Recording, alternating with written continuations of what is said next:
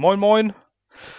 Und wir bleiben auch bei meinem Moin. Diesmal gibt es kein Servus, diesmal gibt es keinen Gruß Gott, denn wir, äh, die Gangrene Germany, das SH-Chapter, ist unterwegs. Ähm, Schleswig-Holstein in seiner ganzen Pracht. Ähm, naja, gut, nicht in seiner ganzen Pracht. Wir fangen erstmal an in Kiel, moin nach Per.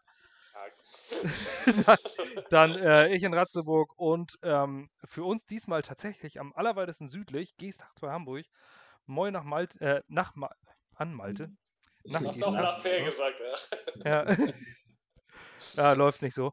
Ähm, aber gut, ich habe ein kleines Baby zu Hause, ähm, von daher kann man das vielleicht dann mal verknusen, dass ich äh, ein bisschen mit den Gedanken bei der, neben der Spur bin.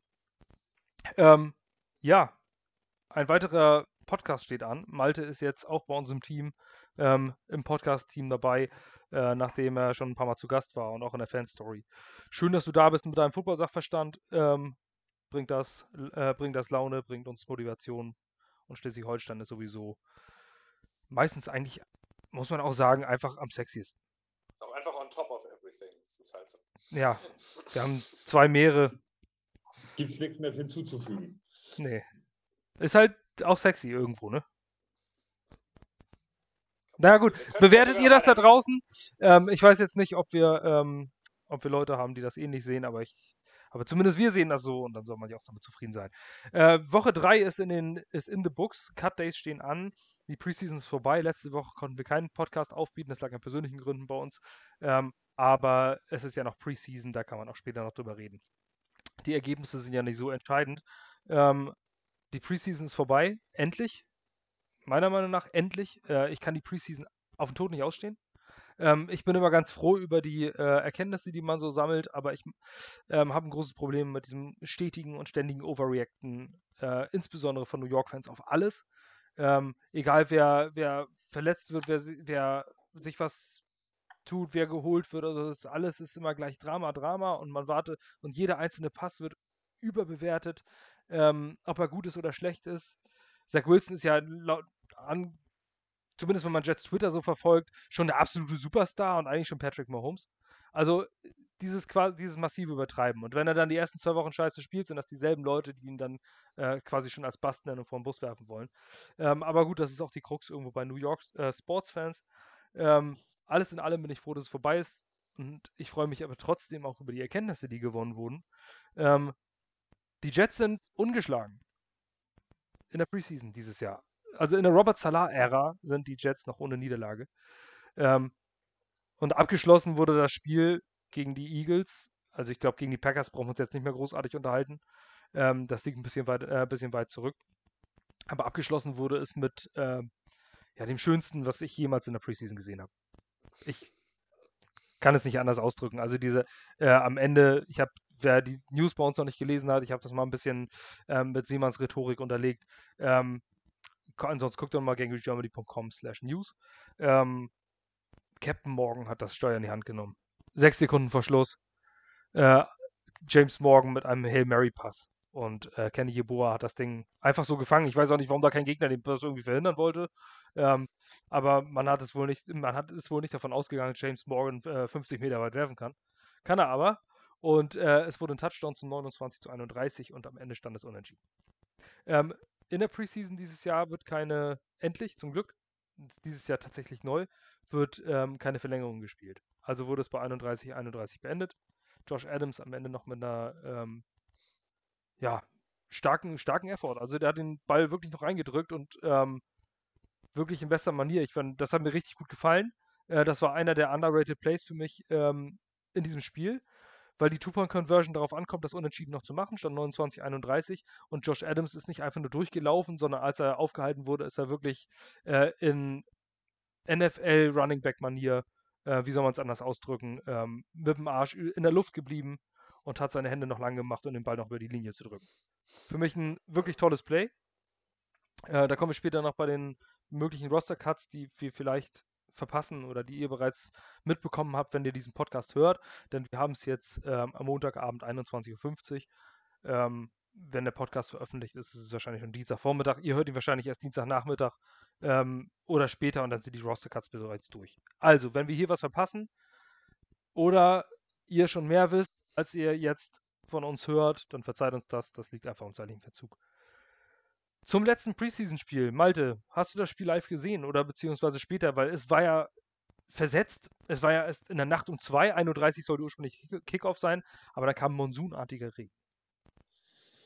Ich äh, habe das den Tag danach gesehen äh, und dann auch tatsächlich nur äh, in 4D, ähm, weil das, weil Preseason-Spiele sind, ja, Preseason-Spiele und da finde ich selbst die Jets-Spiele anstrengend, muss ich sagen. Also äh, da sind äh, ein paar Highlights natürlich immer bei. So hier morgen, ja gut, das ist natürlich ein, ein komplett krankes Play gewesen. Also dass, dass das so klappt und dass der das so kann, das hätte ich auch nicht gedacht, obwohl ich den gar nicht so schlecht finde. Bin eigentlich so ein kleiner Morgen-Fan. Ähm, aber ja, selbst, selbst Jets-Spiele sind dann anstrengend. Ich habe äh, auch von den Preseason-Spielen von den anderen äh, gar nicht wirklich, also nur am Rande so ein paar Randdinger mitbekommen. Ich habe mir jeden Rookie-QB mal einmal angeguckt, mal so zehn Minuten, aber ich habe da keine Spiele verfolgt. Weißt du, so in der NFL-Saison, wenn die Jets nicht spielen und da spielen dann meinetwegen die Packers gegen die 49ers, dann guckt man sich das mal an, ähm, weil es ja vielleicht ein geiles Spiel wird oder weil es ja interessant ist. Aber sowas mache ich bei der Preseason gar nicht. Also da bin ich äh, echt komplett raus. Und ja, ich habe das Spiel gesehen und ja, ich ähm, war, bin ja insgesamt, aber das war ich schon nach Spiel 1, nach Preseason Spiel 1 insgesamt begeistert. Ich wollte in der Preseason eigentlich nur sehen, ähm, dass die, was die für eine Mentalität auf den Platz bringen und was das Coaching-Staff für eine, für eine Mentalität an der Sideline äh, so ausstrahlt. Und das hat mir mega gut gefallen. Da sind wir natürlich, ich meine, das war nicht schwer, das zu toppen, die letzten zwei Jahre. Ähm, aber das hat mir mega gut gefallen. Also da, äh, und da war ich schon, eigentlich habe ich schon das gesehen nach dem ersten Spiel, was ich wollte was ich sehen wollte, dass wir da eine ganz andere Chemie haben und eine ganz andere Mentalität in allen Bereichen, egal ob Offense, Defense, äh, Coaching Staff. Und das war schon äh, gut. Also da bin ich sowieso begeistert gewesen. Und ähm, dass nicht alle Plays gezeigt werden, das ist ja auch klar, das weiß auch jeder. Das heißt, ich bin da echt äh, sehr, sehr guter Dinge jetzt, äh, dass wir äh, eine, halt eine vernünftige Jet-Saison mal sehen. Und das haben wir schon ein paar Jahre nicht mehr gehabt. Ja, ähm, auf jeden Fall äh, sind die Weichen in die Richtung gestellt. Per das letzte Spiel jetzt äh, gegen die Eagles.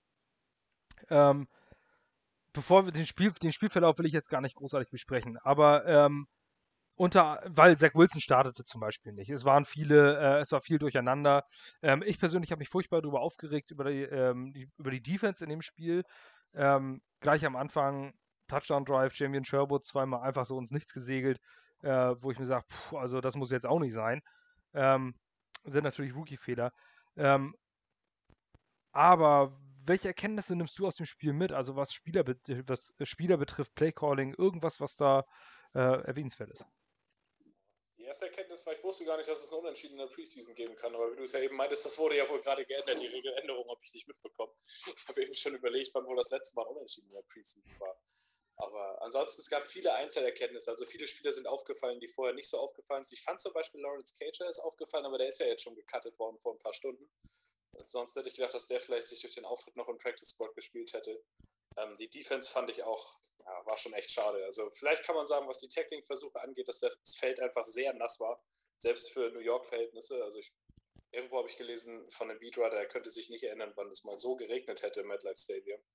Aber es ist halt, die Defense wird das ganze Jahr über diese Growing Pains haben. Das gut Tacklings zu verpassen ist eine fundamentale Sache, die eigentlich nichts mit einer Positionsumstellung zu tun hat in irgendeiner Form. Aber ja, man kann es, da es das letzte Preseason-Spiel ist, der Boden war nass. Ja, er war vielleicht nicht auf der Position des Feldes, wo er sich so am wohlsten fühlt, muss man mal sehen. Ähm, die Defense wird das ganze Jahr uns, glaube ich, das ist für mich die größte Erkenntnis jetzt nach drei Preseason-Spielen insgesamt, dass die Defense uns das ganze Jahr über nerven wird. Ich glaube nicht, dass wir, also klar, Spieler werden sich entwickeln, aber ich glaube, das wird Monate dauern, bis wir mal ein Spiel sehen, wo wir nicht individuelle Defense-Fehler sehen, wo wir nicht mal einen Coverage-Bust sehen, wo wir nicht mal einen Cornerback sehen, der vier Meter von seinem zugeteilten Receiver entfernt ist, weil er ihn einfach nicht halten kann. Also ich glaube, das wird uns das ganze Jahr über begleiten. Gerade auch mit den Verletzungen, mit der Verletzung, der Hauptverletzung, die wir da erlitten haben in den letzten Tagen und Wochen. Ähm, ansonsten, dass James Morgan so viel Power im Arm habe ich gar nicht so eine Erinnerung gehabt. Als ich ihn mir damals bei FIU so ein bisschen angeguckt habe, hatte ich eher das Gefühl, wäre er so ein Touchpasser, dass das Ding 50 Yards das Feld runterprügeln kann, hätte ich tatsächlich nicht gedacht. Ähm, Kenny Jeboa fand ich gut. Aber ist natürlich auch eine, also eine offensichtliche Sache mit seinen 100 Yards, zwei Touchdowns oder was er am Ende da hatte. Ich hoffe, er hat es geschafft, sich damit zumindest den Practice Squad Platz zu sichern. Wenn es nach mir ginge, würde er in den Kader kommen, weil er in dem einen Spiel mehr gezeigt hat als Chris Herndon seit 2018 und ich den Typ einfach nicht mehr sehen möchte mit seinen dämlichen Drops. Aber ich glaube nicht, dass es dazu kommen wird. Ähm, ja, es gab viele Einzelspieler, die so ein bisschen aufgefallen sind oder auch nicht aufgefallen. Backup Quarterback Morgan konnte das erste Mal überhaupt so ein bisschen Werbung für sich machen, fand ich. Ja, eigentlich, wenn ich ihn bis jetzt gesehen habe, fand ich ihn inakkurat, unsicher in seinem ganzen Auftreten. Nicht wie jemand, den du auf dem Feld sehen möchtest, wenn es ein richtiges Spiel ist. Josh Johnson fand ich tatsächlich gut. Ist halt ein absoluter Journeyman, hat ja auch nicht so viel gespielt. Aber für mich hat er mehr gezeigt als Mike White. Dass der gar nicht gespielt hat, weiß ich nicht genau, was das aussagen soll. Das kommen wir vielleicht später noch drauf, wenn wir auf die Position eingehen. Ähm, aber viele Spieler konnten so ein bisschen auf sich aufmerksam machen und die große Erkenntnis der Preseason für mich ist halt, dass es tatsächlich sein könnte, dass die Offense unsere stärkere Positionsgruppe sein wird das ganze Jahr. Mike White war verletzt. Verletzt tatsächlich. Ich ja, der hat sich doch rausgehalten worden. Nee, der hat sich auch im letzten Spiel hat er sich doch äh, massiv wehgetan. Ähm, und hatte dann noch ein bisschen dran laboriert. Aber irgendwer, ich glaube, Castello oder so hatte geschrieben, tatsächlich auch mit der Aussage, er ist nicht, im, also er spielt nicht, und wir, wir, denken, dass es heißt, dass er den Kadersprung als Backup geschafft hat. Oder war es Connor Hughes? Ich weiß es nicht mehr. Irgendwer hat das in seiner Roster-Prediction geschrieben. Und da dachte ja, ich so, das wäre ein Ding. Also, weil so geil fand ich ihn jetzt auch nicht. Das, das finde ich sowieso eigentlich immer ziemlich lustig, dass äh, das immer gleich, ähm, dass da immer alles Mögliche reininterpretiert wird, wer es geschafft hat, wer es nicht geschafft hat. Ähm, aber du hast es ja auch schon angesprochen. Ähm, übrigens Winner und Loser ähm, des Preseason Games werde ich jetzt nicht weiter erwähnen. Das habe ich in den News äh, aus meiner Perspektive geschrieben. Das könnt ihr euch gerne dort durchlesen. Muss ich jetzt nicht nochmal aufgreifen. Ähm, aber ganz kurz, einen Namen würde ich zumindest nennen und das ist für mich ähm, Josh Adams, äh, der für mich ein klarer Winner dieses Spiel ist. Ähm, dieses Spiels ist, denn äh, der hat wirklich ausgezeichnet gespielt. Und ähm, was will man mehr? Er zeigt in dem Moment, wo man ihn braucht oder wo er es zeigen soll, zeigt er es auch. Und letztes Jahr war er auch besser, als es viele, ähm, viele meinen. Immer wenn er da war, gab es die Plays. Für mich, in meinen Augen, hat Josh Adams bewiesen, mehr als LaMichael P. Ryan, dass er es in diesem Kader verdient hat. Einfach in der Rolle, die er hat, als Powerback. Das sagt man auch P. Ryan nach. P. Ryan soll ein tolles Camp gehabt haben, aber in Game Action war Josh Adams eigentlich immer besser. Bisher. Ähm, deswegen finde ich, im, im, wenn einer von beiden gehen muss, wenn überhaupt, ähm, dann würde ich Michael Piran vor die Tür setzen. Er hat nur den äh, Status des, ähm, dass er ja letztes Jahr ein Draftpick war. Aber wenn, aber Running Backs entwickeln sich mit den Jahren eigentlich nicht viel besser. Die sind, entweder sind sie gut oder nicht. Adams mag ich auch total gerne spielen sehen, schon als er damals bei Philly als Undrafted Rookie gespielt hat. Er hat einfach eine Spielweise, die als Fan Spaß macht zuzuschauen. Er gibt immer alles für die letzten Inches. Er ist auch explosiver, als man denkt. Aber er ist so jemand, wo ich das Gefühl habe, die NFL-Manager mögen den aus irgendeinem Grund nicht. Weil es gab für mich damals, als er gecuttet wurde, keinen Grund, warum er keinen anderen Kader hätte machen sollen. Also warum er, er war ja auf unserem Practice Squad vor letztes Jahr oder so für einige Zeit. Und das könnte ja dieses Jahr wieder darauf hinauslaufen. Und das verstehe ja. ich nicht. Also das ist jemand, der meiner Meinung nach schon einen Platz in einem NFL-Kader verdient hat. Ob der jetzt bei uns passieren wird oder nicht. Ich gucke dem auch total gerne zu. Vor allem, ähm, kleine Statistik, Josh Adams hat ähm, in 23 von seinen 43 Regular und Preseason Carries bei uns, also über 50 Prozent, 53,5 Prozent, 5 plus Yards gemacht. Ähm, 2020 war die, der NFL-Durchschnitt 34,9 Prozent und Josh Adams dort 53,5 im Kontext gesehen natürlich, denn er wurde nur in bestimmten Situationen gebracht. Ähm, aber das zeigt, dass er auf jeden Fall ein produktiver Running Back ist. Und äh, LaMichael Piran hat das für uns bisher noch nicht bewiesen, auch in dem ganzen ersten Jahr. Ähm, deswegen wäre mich für mich, ich würde, ich bin kein Gegner von Pirine oder, oder sowas, aber äh, das sind für mich die nackten Fakten und demnach hätte Josh Adams es in meinen Augen verdient. Einfach von der Game Action. Aber wir haben ihn noch nicht im Training gesehen. Im Training haben wir ihn nicht gesehen, ja. das ist halt der Punkt. Aber ja. davon ab. Wird man sehen. Also ich glaube eigentlich nicht, dass Douglas einen seiner eigenen Viertrunden-Picks schon nach einem Jahr entlassen wird. Das kann ich mir irgendwie nicht vorstellen. Ja, aber. Klar, also schlechte GMs handhaben das so, ne? Die sagen, zwei, drei Jahre, meine Picks werden nicht gecuttet, egal was passiert. Und es gibt GMs, die ihre Fehler schnell einsehen. Das ist halt ein Unterschied, aber schwer zu sagen. Müsste, also es wird interessant. Daran kann man von an Douglas viel ablesen jetzt an den Cuts, finde ich. Ja, ich meine, es wäre konsequent, wenn er sagt, ich schmeiß James Morgan raus, Ja. Ähm, oder Ken Clark, auch wenn er jetzt wieder verletzt oder was auch immer ist. Aber das sind so Leute, die nichts gebracht haben bis jetzt. Auch ja. Ashton Davis, gut, der ist auch viel verletzt gewesen. Aber sind so Leute, die einfach zur Liga ja eigentlich auch, auch wenn ich den eigentlich immer mochte, aber der zeigt ja auch nichts, außer dass er ständig angeschlagen ist. Überhaupt gar nichts, genau. Und das wäre eigentlich konsequent, wenn man alle vier Runden-Picks des letzten Jahres rauswirft. Du kannst sie auch immer noch im Practice Squad zurückbringen. So ist es ja nicht. Wenn du sie weiterentwickeln willst, die Chance hast du ja. Wenn sie geclaimed werden, ist das so. Aber es wäre ich mein, halt konsequent. Ich meine, James Morgan ist ein witziger Typ und äh, alles, er ist irgendwie so der, der, das Unterhaltungsäffchen im Team, ohne das jetzt äh, abwerten zu meinen, aber ist ja so. Der bringt dir sportlich nichts. Das hast du auch in der Preseason gesehen. Also da war. Da war es ja schon Dan Feeney eigentlich, bringt sportlich nichts, aber er trinkt das Bier und macht einfach gute Laune und so. Ja, eben. Ja, Dan, also ich, bitte, ich, ich hoffe auch, dass irgendwas auf dem Waiver Wire gemacht wird und Dan Feeney bitte wieder vor die Tür gesetzt wird. Der hat drei, vier ganz gute Run-Blocks gemacht, aber ist in der Pass Protection eine absolute Vollkatastrophe. Ja. Ähm, der, der, die gehen einfach an dem vorbei. Also der ist Brad Quelly als Guard. Der hat auch null Technik. Der blockt, also stehend. Also, weißt du, was ich meine? Der geht nicht runter. Der Hintern ja. geht nicht runter und der Rücken ist gerade wie so eine, wie so eine Kerze. Also, ja. also, also da muss nur so ein, so ein Power Tackle kommen, äh, Power Defensive Tackle kommen und rennt einfach über den rüber. Schubst ihn einfach um. Also nee, bitte kein Danfini. das, ist, das ist meine Hoffnung. Da merken wir aber auch, wie, wie dünn wir auf, äh, auf Offensive Line dann doch sind in der Depth. Und Morgan Moses hat das ganze Spiel gestartet. Das sollte in meinen Augen eigentlich ein klares Zeichen sein, dass George Fans sich durchgesetzt hat. Ja, eigentlich denkt man das, aber es hieß die ganze Zeit, Moses hätte gewonnen vor diesem Spiel. Das haben viele Beatwriter George Fans hat Left Tackle gespielt. Ja, Vielleicht war das aber auch so ein Test, so ihn als Swing Tackle einzusetzen. Ja. Aber äh, die gute Nachricht ist, was Offensive Line betrifft, Kai Beckton war heute wieder im Training, also nicht voll, aber er hat zumindest in der Rehab Area und ist wieder da. Also er liegt nicht kotzend zu Hause mit seiner Concussion, was durchaus mal mehr als eine Woche der Fall sein kann. Malte, ich glaube, wir beide sprechen aus Erfahrung.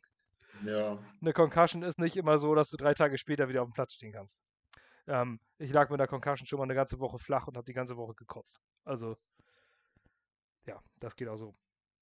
Also sind wir guter Dinge, dass Mackay Beckton Week 1 fertig sein wird. Zumal wir ja noch ein Wochenende Pause haben. Ich finde übrigens das Format gut. Also besser als vorher. Drei Preseason-Spiele, das ist gefühlt immer noch eins zu viel, aber es ist deutlich angenehmer, finde ich. Vier Wochen Preseason war immer ein kompletter Monat, wo du genau wusstest, das letzte Spiel ist komplett Garbage. Im ja. ersten haben sie auch irgendwann aufgehört, die Starter spielen zu lassen. Eigentlich war es komplett nutzlos. Also jetzt drei fühlt sich zumindest ein bisschen kompakter und ein bisschen wertvoller an. Und was mir gefällt in der Sache ist, dass sie danach eine Woche äh, eine Woche ja. eine Pause machen. Ja, das finde ich auch dass die Spieler sich nochmal, also dass nochmal richtig Zeit für Meetings ist, äh, Wunden lecken, zu gucken, was ist los, was kannst du nochmal machen, ein bisschen Kaderplanung nochmal angehen. Also es gefällt mir so viel besser. Ja. Nicht den Donnerstag, letztes Preseason-Spiel, diesen nutzlosen Backup-Bowl, ähm, ja. wo gefühlt nur einstellige Nummern auf dem Platz waren. Gut, jetzt ist es äh, zugelassen, aber vorher, als es noch nicht zugelassen war, was soll diese Scheiße, warum gucke ich mir das überhaupt an? Ähm, da hast du dann so ein ganzes Spiel mit Christian Hackenberg gesehen und sowas. Gut, ähm, Wobei ja. mir, also mir persönlich würden auch schon reichen, wenn die sich einfach dreimal mit drei verschiedenen Teams treffen und da zusammen zwei Tage trainieren jeweils. Ja. Äh, Angeleitete Scrimmages, genau. Da machen sie ja auch ihre Scrimmages und den ganzen Kram. Das wäre für mich als Fan wäre das auch okay, wenn die nur sowas machen und dann halten sie halt da mal eine Kamera mit drauf und, und zeigen das ein bisschen auf, auf äh, NFL Network und dann ist gut. Also was weiß ich, wenn du dich jedes Jahr verabredest, einmal mit den Texans, einmal mit den Packers, einmal mit den Giants, dann bleibst du in New York und dann ist gut und dann trainierst du da zusammen und fertig.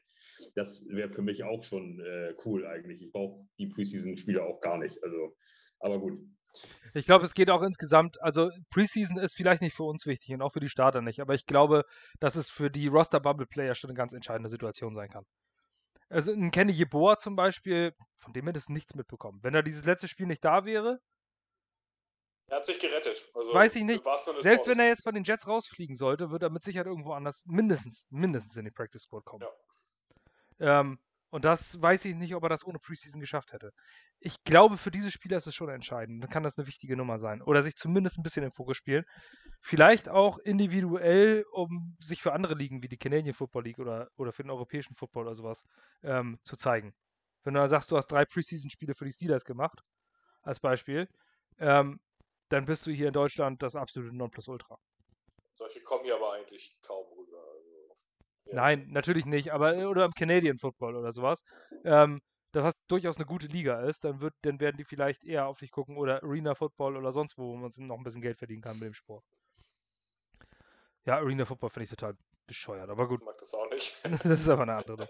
Nein, aber die, aber die Spieler können dann damit sich vielleicht noch ein bisschen beweisen. Wie dem auch sei. Ähm, das war das Preseason-Spiel, beziehungsweise ein kleiner Rückblick. Wir wollen, äh, was du angesprochen hattest, zur Verletzung gehen und dann äh, übergebe ich dir gleich wieder den Ball per, weil du es angedeutet hast. Ja, ist ja jetzt schon ein bisschen her, also hat, konnte man schon ein bisschen sacken lassen. Ich weiß gar nicht, schon zehn Tage mittlerweile her, dass das passiert ist. Aber die Verletzung von Karl Lawson, als das passiert ist, das war so im ersten Moment echt so, na toll, ist die Saison gleich schon wieder im Arsch. Weil für mich war einer von zwei Spielern im Kader, die sich wirklich nicht verletzen durften. Er und Zach Wilson, weil die beide so wichtig für die Entwicklung, die persönliche und die Entwicklung der gesamten Unit, für die sie spielen sind, dass er es halt kaum zu ersetzen. Er wurde nicht umsonst, ihm wurden nicht umsonst 15 Millionen pro Jahr bezahlt von den Jets für die eine Sache, die er gut kann, und das ist Druck auf den Quarterback zu machen.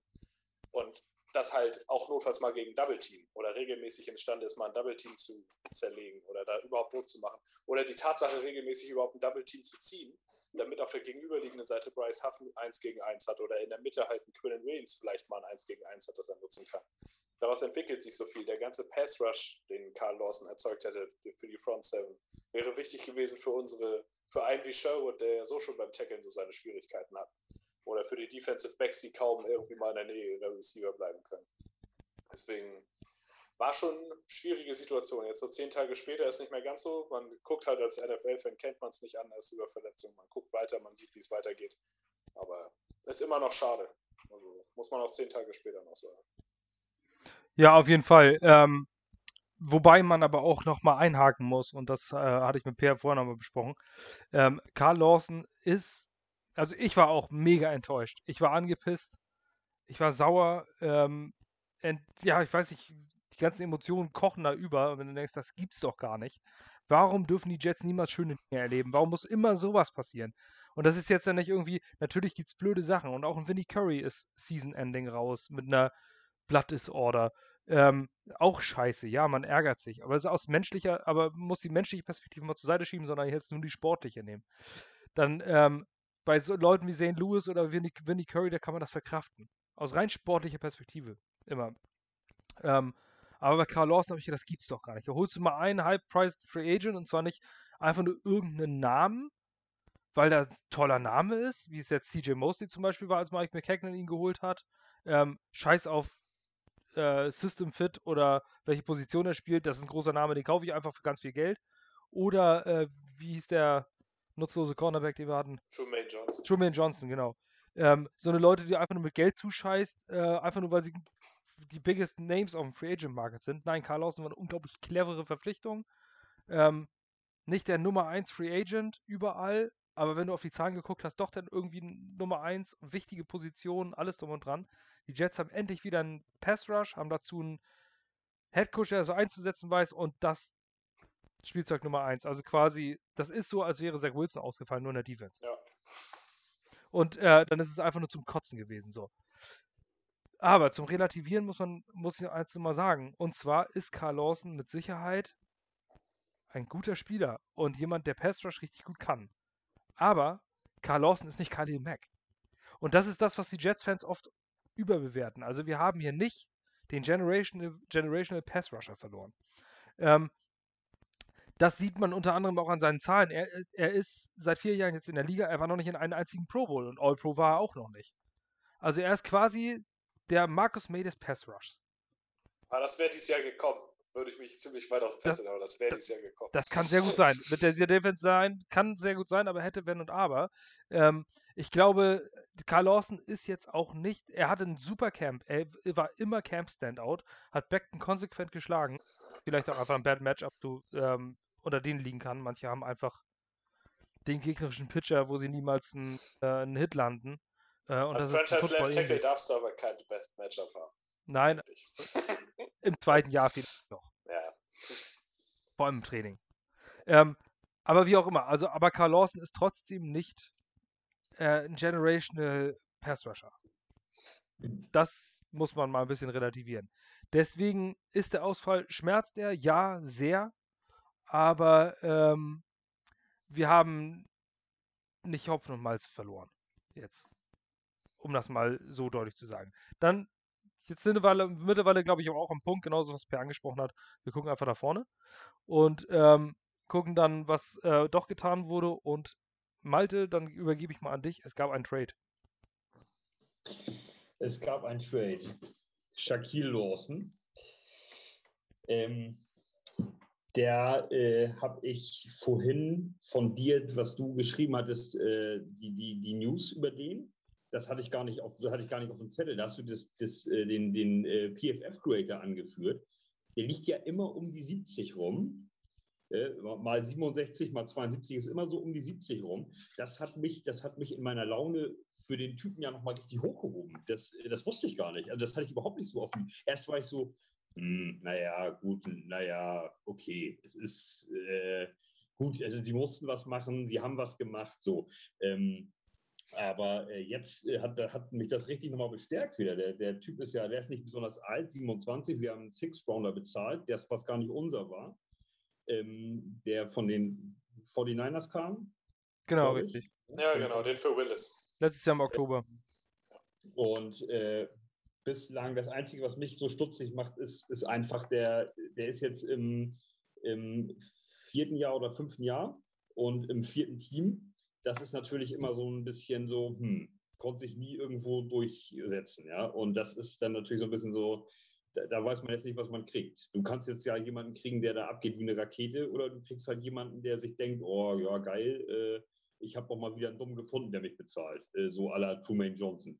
Ähm, ich, ich hoffe im Moment auf Ersteres, vor allem, weil ich jetzt den PFF-Grade von dir gelesen habe, ähm, dass er also doch immer irgendwie gearbeitet hat. Also er hat sich nie irgendwie da hingelegt und macht mal einfach, sondern er hat immer irgendwie gearbeitet und war immer dabei. Und das ist natürlich eine, äh, erstmal eine Sache, die, die einem wieder jetzt Mut macht. Ne? Ähm, trotzdem wird der Typ nicht wie Karl Lawson äh, die Löcher reißen können äh, für andere. Das ist das Problem. Äh, das ist das, warum für mich persönlich dieser Ausfall von äh, Karl Lawson so, so schmerzhaft ist, weil der halt eben das schon angesprochene, der da so einen Rabazamba veranstaltet auf der Seite, dass sie gar keine andere Wahl haben, außer den zu Double-Team, was dann in der Mitte für Quinnen Williams oder für einen, einen Outside-Linebacker, wie auch immer, da halt eben Platz schafft. Und das wird, äh, das wird äh, Jack Lawson nicht schaffen. Ich, ich muss aufpassen, dass ich die Vornamen nicht miteinander kriege. das wird Jack Lawson nicht schaffen. Äh, der auch ja auf Outside Linebacker sowieso spielt. Ja? Der ist ja kein äh, Defensive End oder wird der bei uns die, als Defensive End hingestellt werden? Das ist ein Defensive End. Okay, weil geführt wird er als Outside Linebacker, also in, den. Äh, weil Miami eine 3-4 läuft und da ist die Position halt Outside Linebacker. Ja, okay. Ja, wir werden es sehen. Die Statistiken von ihm, ich habe das vorhin einmal rausgegoogelt, 140 Tackles, 20,5 Sacks, 6 Forced Fumbles, 11 Pass Deflections ist jetzt nicht völlig scheiße. Also das liest sich ja gut in vier Jahren, aber halt auch in äh, drei verschiedenen Teams. Und äh, ja, da war, da, das ist für mich immer so ein bisschen so, äh, so ein komischer Beigeschmack, wenn der es da nicht geschafft hat, da nicht geschafft hat, da nicht geschafft hat, na, dann versuchen wir es nochmal mit ihm. Das muss halt auch da nicht funktionieren. Ja? Und dann halt auch fraglich, warum er äh, gut, die Texans, die haben ihn ja gleich durchgereicht, das zählt ja eigentlich fast nicht, aber er war ja trotzdem unter Vertrag jetzt. Und ähm, ja, wir werden das sehen. Aber ich bin erstmal äh, ganz guter Dinge jetzt aufgrund des PFF-Grades ähm, und ja, weil er, äh, weil er halt eben jetzt äh, was zeigen muss. Er ist, er ist jetzt die beste Alternative, die wir da irgendwie haben. Ne? Also weiß nicht, was da sonst noch so kommt. Auf jeden Fall er ist ein NFL-Veteran, der auf jeden Fall zu bemerken ist noch, dass er über die letzten drei Jahre insgesamt fünf Spiele verpasst hat, ähm, was bei der äh, Position durchaus äh, in Ordnung ist. Gut, also Availability ist definitiv vorhanden. Ähm, ganz kurz, ähm, noch 2020 hat er eine 15,4% Pass Rush Win Rate. Ja, das ist auch eine Statistik. Ähm, das ist der, äh, das ist 78er äh, Percentile, das nennt sich also quasi 22 Prozent der Liga war nur besser auf der Edge-Position, ist also im, äh, im oberen, äh, weit im oberen Drittel angesiedelt, 11,1 Pressure Rate, also in 11,1 Prozent seiner Snaps gibt es auch Pressure auf den Quarterback, das ist ein 73er Percentile, auch im oberen Bereich und 2019 sind die Zahlen ähnlich. Ähm, er ist also ein auf jeden Fall plausibler Pass-Rusher, er kann das. Ähm, Wollen wir mal gucken, wie es dieses Jahr bei uns wird, ob er vielleicht jetzt einfach jetzt besser ins System passt. Und bei den Texans, der in der Preseason war Shaq Lawson erbärmlich. ähm, in der aktuellen Preseason hat er in 50 Snaps 0 Pressures. Das ist nicht viel. Ähm, aber gut, es ist Preseason und das war bei den Texans, wo man vielleicht auch einfach nur weg will. Es also, kommt auch bei ihm echt aufs System an, muss man sagen. Wenn man so seinen Werdegang guckt, bei den Bills hat er unter McDermott in der 4-3 gespielt und hatte seine besten Jahre da. Also wenn er in der 4-3 als Defensive End gespielt hat, da hatte er am besten Pass Rush, alles, da lief es bei ihm am besten. Die Dolphins haben ihn dann unter Vertrag genommen, obwohl sie eine 3-4 spielen. Die haben ihm ja einen großen Free Agent Vertrag gegeben, irgendwie drei Jahre 30 Millionen oder so, wovon jetzt nur noch quasi die Reste in Anführungszeichen übrig sind. Das habe ich schon nicht verstanden, als sie den geholt haben. Und die Dolphins ja dann rückblickend scheinbar auch nicht, wenn sie ihn direkt wieder zu den Texans dann schnell jetzt abgegeben haben nach einer Saison. Und die Texans spielen, glaube ich, auch eine 3-4. Ich bin nicht hundertprozentig sicher, weil die haben ja auch den Coach gewechselt. Aber wenn das immer noch eine 3-4 ist, würde das zumindest erklären, warum er da jetzt nicht so geil gespielt hat.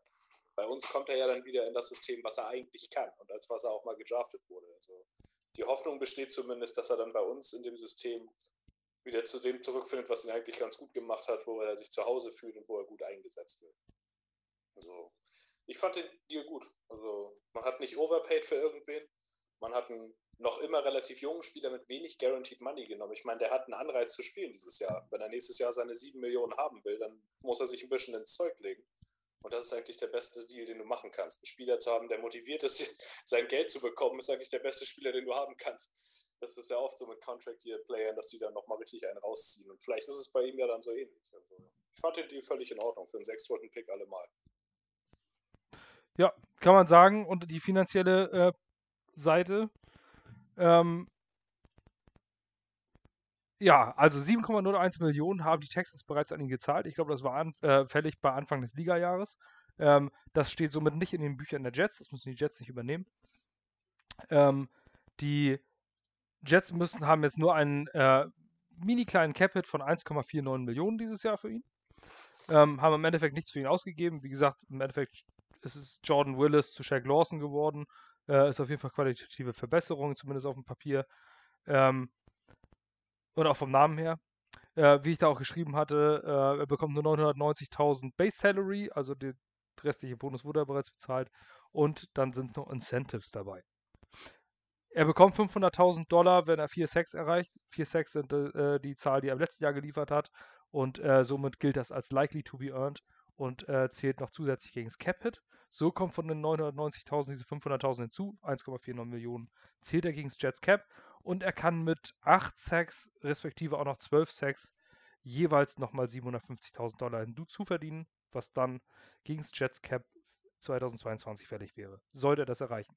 21, da, oder nicht? Oder wird das tatsächlich verschoben ins nächste Jahr? Das muss dann aufs nächste Jahr verschoben werden, ja. Echt, ja? Weil es erst am Ende des Jahres ja überhaupt äh, ausgerechnet oder bezahlt werden kann. Ich dachte, das wird im selben Jahr, aber das, das kann auch sein, dass es tatsächlich rüber Ansonsten wären sie ja, die Buccaneers zum Beispiel, die haben, glaube ich, nur noch 180.000 Euro äh, Cap übrig. Dann könnten die ja. das ja gar nicht leisten, dass ihr Spieler 8-6 erreicht, weil dann wären sie über dem Cap und mit. Ja, dann ne? ja. habe ich noch nie drüber nachgedacht, in welchem Jahr das ausgezahlt ja. wird. Nee, ich glaub, ich das, das geht dann, Das müsste auf nächstes Jahr gehen. Aber auch nur zu 90 Prozent. Also äh, verlasst euch nicht auf diese Info, ansonsten kauft euch nochmal Crunch Numbers. Von Jason ich Fitzgerald. Das nachher. Ich habe jetzt, das interessiert mich. Genau. Aber auf jeden Fall so 1,49 Millionen ähm, zählen gegen das Cap. Das ist äh, nah am Veteran Minimum, also ähm, nicht erwähnenswert. Eigentlich, ich glaube, dass ja, die Bottom of the Roster Player äh, kriegen dieses Geld. Von daher dafür ein Sixth-Round-Pick, der noch nicht mehr der eigene ist, sondern der der 49ers. Und die 49ers werden dieses Jahr, denke ich mal, weit kommen. Also wird es wahrscheinlich auch ein später, äh, später Sechstrunden-Pick. Ähm, ja, kostet nichts. Sag mal so. Gut, kann natürlich ein Foli Fatukasi sein. Der war auch ein Sechstrunden-Pick. Aber es kann auch ein Braden Mann sein. Also von daher, ähm, es ist das nicht so entscheidend. Kann man jetzt eigentlich schon sagen. Egal genau. wie er performt, das war den Pick eigentlich wert, weil du das Risiko eingehen musstest. Du musst irgendwas auf Edge machen. Du musst da ja einen hinstellen. Und es war natürlich nicht der Big Splash, aber auch nicht total low profile. Äh, für mich absolut in Ordnung. Und du kannst doch einen hinterher schieben, wenn du möchtest, weil es nicht so teuer war. Also falls jetzt Joe Douglas noch die Idee hat, weiß ich nicht, Derek Barnett noch holen zu wollen oder so, kannst du halt nochmal einen Pick ausgeben, weil so viel hast du nicht ausgegeben bisher. Ja. Auf jeden Fall ein guter Tausch.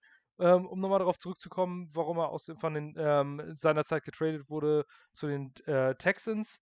Ähm, das war auch ein finanzieller Move der Dolphins, weil sie damit 8 Millionen freigemacht haben. Äh, die Dolphins weiß ich sowieso nicht, was mit den Free Agents machen. Die bezahlen Free Agents und danach schmeißen sie gleich wieder weg. Ähm, ganz komisches Teammanagement da drüben in Miami. Ähm, 2022 steht Shaq Lawson auch noch unter Vertrag. 9 Millionen Base Salary, 100.000 Workout-Bonus. Ähm, aber nichts garantiert, also könnte man nach diesem Jahr ihn einfach cutten. Und hätte null Dead Money. Also äh, in meinen Augen eine ideale Vertragssituation. Du hast ihn dieses Jahr für äh, NFL-Verhältnisse fast umsonst. Ähm, und hast dann, ähm, hast ihn dann nächstes Jahr für 9 Millionen, wenn er dieses Jahr performt und 8, 9 Sacks hinzaubert, sind 9 Millionen absolut in Ordnung für einen Pass-Rusher nächstes Jahr. Ähm, und wenn er nicht performt, dann kannst du ihn einfach, ähm, kannst ihn einfach entlassen, ohne dass du einen einzigen Cent Minus machst. Also von daher, wie ein Optionsjahr teamseitig. Finde ich gut. Ähm, damit haben wir Shaq Lawson, der wird wahrscheinlich starten, neben auf der anderen Seite von John Franklin Myers und ähm, Bryce Huff. Viel Rotation, das war auch in San Francisco der Fall, wo Robert Salah Defensive Coordinator war. Für mich ein guter Add to the Mix. Wie viel? Jetzt sind wir sogar schon bei, oh, bald schon wieder fast 40 Minuten. Und jetzt haben wir das zweite Thema erst durch. Die äh, Verletzungen sind noch Wendy Curry, Safety Zane Lewis, ähm, wäre vielleicht jemand, den wir am Cut Day gehört hätten, war gut im Camp.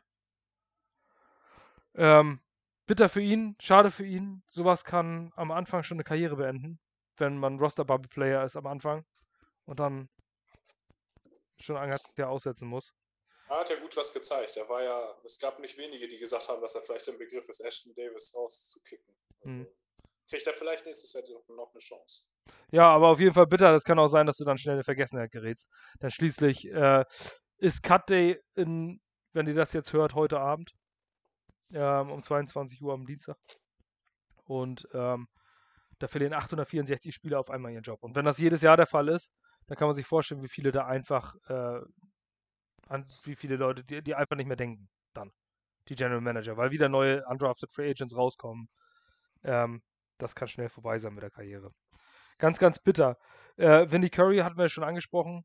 Ähm, die Jets-Ärzte haben bei ihm eine seltene Blut, keine Ahnung, Blutkrankheit entdeckt. Er ist keine Leukämie oder sonstiges. Er soll sich wieder voll erholen und nächstes Jahr eventuell wieder zur Verfügung stehen. Ähm, aber er muss irgendwelche Blutverdünner nehmen und kann deswegen keinen Kontaktsport machen, denn wenn er eine äh, Verletzung hat, ähm, mit Blutverdünnern kann das lebensgefährlich werden, wenn er dann blutet, äh, dass die Blutung nicht stoppt und muss deswegen aus diesen Kontaktsportarten fernbleiben. Sport zählt in dem Moment, Football, NFL, alles zählt in dem Moment überhaupt gar nichts. Ähm, da spielt sie halt nicht. Und äh, sollte man sich nicht drüber ärgern. Hauptsache, äh, er überlebt den Geist und ist nächstes Jahr wieder fit. Selbst wenn er nicht spielt. Das ist wichtiger. Some things are bigger than football. Ähm, Rückblick auf die Preseason Winner und Loser haben wir eigentlich ja im Endeffekt schon gehabt am Anfang. Ähm, wenn wir bei Winnern sind, ich glaube, ob, ob, die obvious one ist äh, Zach Wilson. Ähm, viele haben von vornherein, ich inklusive, äh, schon gesagt, schon sich die Rechtfertigung zurechtgelegt, wenn es nicht läuft am Anfang. Ja, er hat ja keine Competition äh, hier und äh, hatte da bei BYU waren die Gegner auch nicht so gut. Jetzt nervt es mich einfach nur, dass man sagt, ja, aber das waren ja nur die Backups jetzt. Ja, was soll denn noch machen? Ähm, jetzt ist es schon NFL-Competition und sehr auch die Backups in einer NFL sind Elite-Spieler im College gewesen. Ansonsten wären sie nicht in der NFL. Ähm, also selbst der Third Stringer ist einer der besten College-Spieler gewesen. So kann man es einfach zusammenfassen. Wenn, wenn man überlegt, die NCAA, äh, nur die Bowl Subdivision hat, glaube ich, 128 Teams.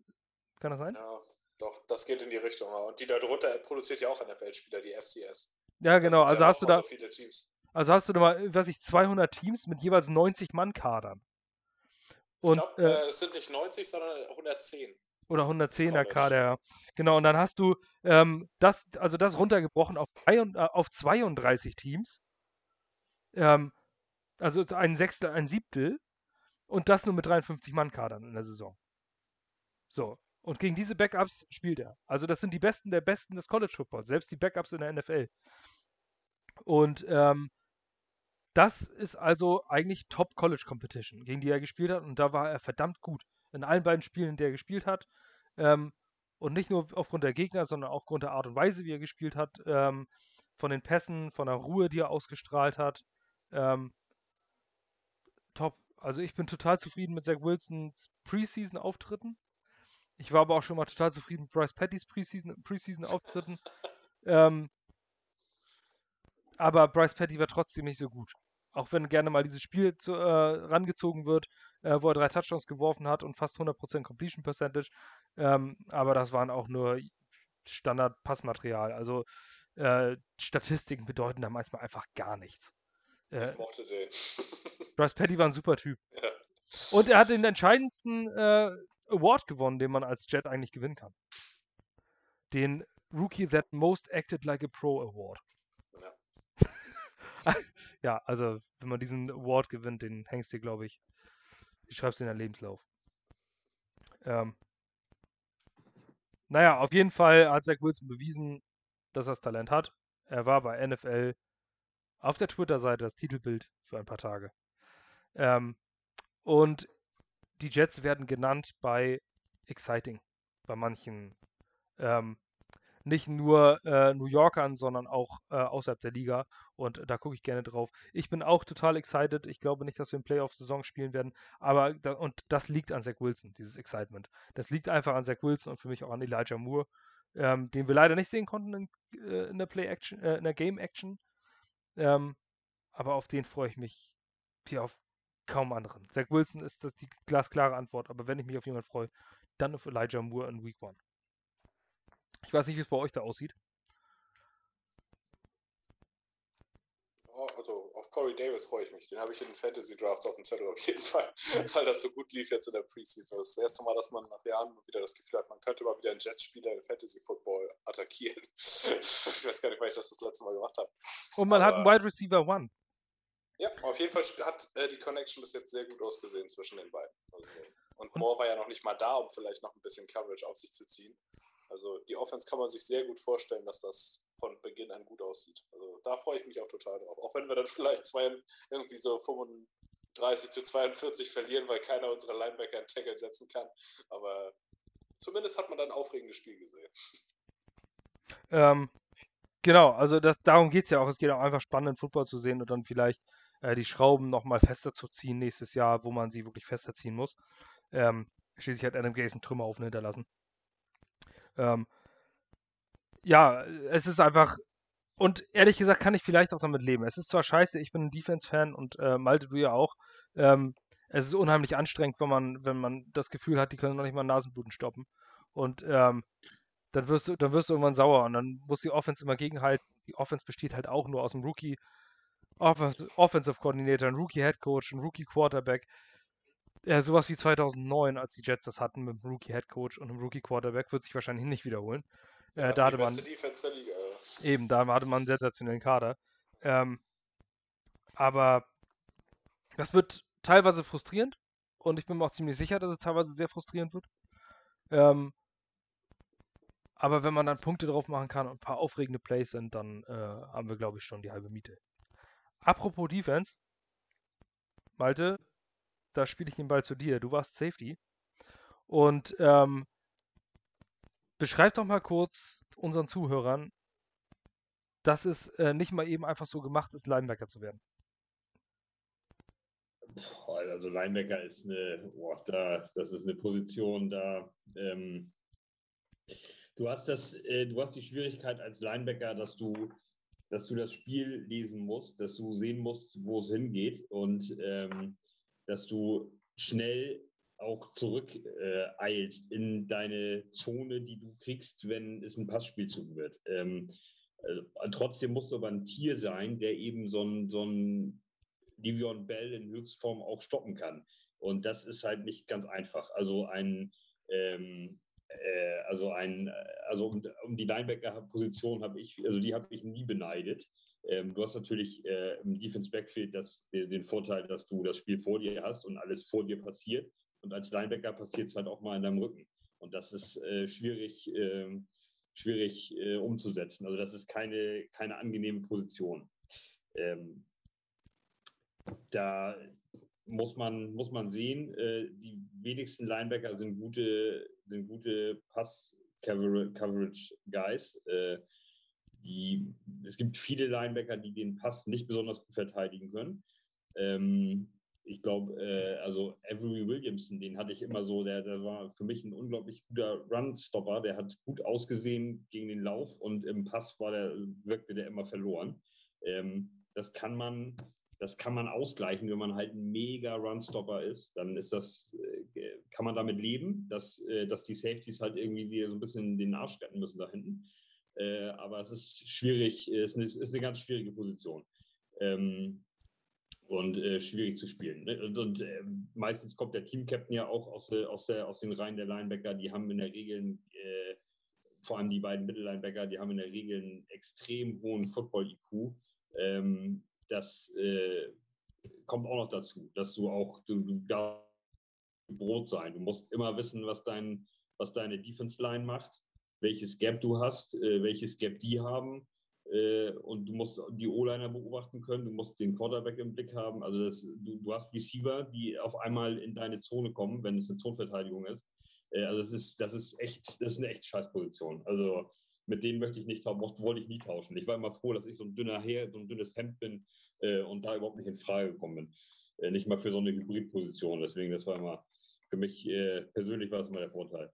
In der NFL natürlich noch eine ganz andere Geschichte als irgendwie im, im deutschen Amateurfootball. Ne? Aber ja. Aber das ist Erfahrung aus erster Hand und ähm, warum ich darauf, äh, darauf anspreche, einfach nur um es in Kontext zu setzen. Ähm, ich habe in den News äh, einen Rückblick auf die Preseason ähm, oder aufs letzte Preseason-Spiel als Loser Jamie Sherwood genommen. Ähm, und mir ist da durchaus bewusst, dass er ein äh, Rookie ist und er war Safety. Und der soll jetzt Linebacker spielen und dann eine Starting Role in der NFL äh, konvertieren. Das ist, wenn Malte, wenn ihr Malte zugehört habt, schon als Amateurfootballer eine schwierige Nummer. Und jetzt stellt euch das mal vor gegen eine NFL-Offense, gegen die besten Footballspieler, die, die es auf diesem Planeten gibt. Ähm, das wird brutal und das wird hart. Wir haben nämlich keine Linebacker-Depth. Jared Davis ist die ersten sechs Wochen raus. Ähm, unsere Free Agent äh, Edition, der auch kein Elite-Linebacker ist, aber immerhin ein erfahrener Starting-Linebacker und First-Round-Pick.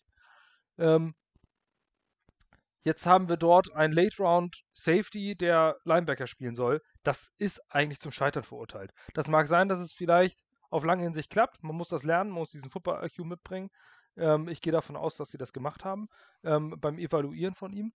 Aber ähm, das bereitet mir ein bisschen Kopfschmerzen und ich finde, dass man dort unbedingt nachlegen muss. Ich glaube, auch wenn wir jetzt nach den Cuts auf Waiver Wire gucken, gehe ich davon aus, dass Linebacker eine Position ist, die angegangen wird. Weil wir haben zwar CJ Mosley, das ist ein All-Pro-Linebacker, aber Linebacker kannst du nicht alleine machen. Ähm, das ist eine Position, da brauchst du zwei Leute neben dir, die, äh, die wirklich äh, für dich links und für dich rechts gucken, ähm, wo die Zonen gerade in den Seams, also in diesen Nähten zwischen den Zonen, ähm, in der Zonenverteidigung, gerade an der Cover 3, die ganz oft gespielt wird in unserer Defense, ist das sehr, sehr wichtig. Da hast du oft die Linebacker, die dann die drei kurzen Zonen, äh, die Hook Routes, ne, äh, die, Hooks, äh, die Hook Zones spielen. Richtig? Ist die Hook, ne? Ja. Welche? Genau. Die äh, Linebacker, die mittleren Zonen. In der, Curl to Hook to Flat. So spielen die das.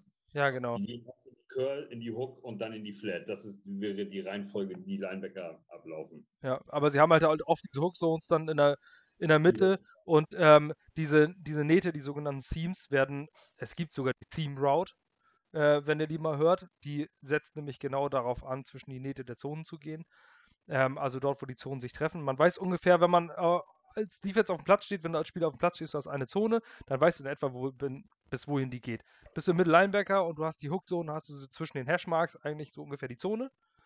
Ähm, und wenn du dann, dann weißt du so ungefähr, je nachdem, wie du dich verschiebst, bis wo du hin musst und wo der Mitspieler kommt. So, und dann übergibst du irgendwann. Dann gehst dann kommst du aufeinander, damit du nicht, in, nicht querst und stoppst ab und in der Mitte ist diese Naht. Da, wo die Zonen sich treffen. Wenn ihr bei Madden äh, schon mal drauf geguckt habt, dann wisst ihr ungefähr, was ich meine. Dort, wo die Kreise sich überschneiden. Ähm, und da setzen viele Running Backs an, Tight Ends an und ähm, durch diese Zonen ähm, geht. Ich weiß jetzt gar nicht, worauf ich hinaus wollte. Da gehen auf. Crosses von den Receivern durch. Also genau durch die, wenn du auf der einen Seite zwei Receiver hast, dann crossen sie immer genau auf der Nahtstelle. Ja, genau. Ich, also auf jeden Fall wollte ich eigentlich nur darauf hinaus, dass du dort, äh, dass du dort ähm, Leute brauchst, die sich blind verstehen, die das übergeben, äh, zum richtigen Zeitpunkt übergeben, wissen, wann sie stoppen müssen und wissen, wann sie über ihre Zone hinaus auch in die andere äh, hinterher müssen. Und deswegen sind, ist diese, dieses Linebacker-Verständnis ganz, ganz entscheidend. Und wenn das nicht funktioniert und wenn du dort zwei Rookies hast mit Hamza Nasruddin und Jamian Sherwood, die beide eigentlich äh, Defensive Backs waren im College, dann ist da eine Katastrophe vorprogrammiert. Und dann wird es ganz, ganz viel über Tight Ends und Running Backs durch die Mitte gehen, äh, kurze Pässe ähm, und das wird richtig, richtig brutal teilweise. Darauf muss man sich einfach einstellen und man muss einen Linebacker holen. In meinen Augen müsst du jetzt äh, vielleicht nicht noch für einen, für Edge traden. Erstmal guck aufs Waiver Wire, die Spiele, die entlassen werden, ob du da noch irgendwas abgreifen kannst. Ich kann mir nicht vorstellen, ähm, dass wir mit den Spielern jetzt im Kader ähm, als Linebacker auch in Week One komplett dort stehen werden. Ich bin mir ziemlich sicher, dass da noch was gemacht wird. Nicht per Trade. Erwartet jetzt nicht einen Drittrunden-Pick für irgendeinen äh, Linebacker, aber per Waiver Wire oder sowas, ich kann mir nicht vorstellen, dass das der Depth Chart ist jetzt und dann noch Spieler weggecuttet werden. Und also ich glaube, da ist mindestens noch ein Name, der jetzt aktuell noch nicht auf der Jets Gehaltsliste steht. Meine Erwartung zumindest. Ja. Man könnte ja auch noch ein bisschen äh, Hilfe äh, von außen kriegen äh, in Form von Cornerbacks, aber die sehen bei uns ja auch, äh, die haben ja mit sich selber erstmal zu tun. Also die können ja nicht auch noch die, die Linebacker unterstützen. Also ähm, ja. Wobei, wobei aber Cornerbacks, ich glaube, da gehen wir jetzt tatsächlich auch, das ist jetzt auch der letzte Punkt schon, ja. ja. Ähm, da müssen wir auch nochmal drüber sprechen, denn äh, wir haben jetzt immer gesagt, oh, Cornerbacks ist ein großes Problem, wir haben nur Rookies. Per, was hältst du bisher von den Cornerbacks aus der Preseason? Up and down, so wie man es erwarten kann bei Rookies. Sie zeigen aber auch gute Ansätze. Also es ist nicht so, dass dann nur irgendwie dass man sich nur Sorgen machen müsste. Ich finde Javelin Guidry zum Beispiel total gut als Slot-Cornerback, der hat viel angeboten. Dann hat man da noch ein paar andere gerade außen. Eccles hat mir gut gefallen von den Outside-Cornerback-Rookies, der immer wieder Ansätze gebracht hat, auch ziemlich gut bei PFF weggekommen ist über die ganze Preseason. Aber auch da, man wird es merken, das sind Day-3-Rookies größtenteils, die da spielen. Und gerade wegen der angespannten Linebacker-Situation kann ich mir gut vorstellen, dass da der Koordinator regelmäßig zu Nickel-Coverage geht, sodass du nur zwei Linebacker aufs Feld stellen musst, weil du halt auch kaum mehr als zwei hast.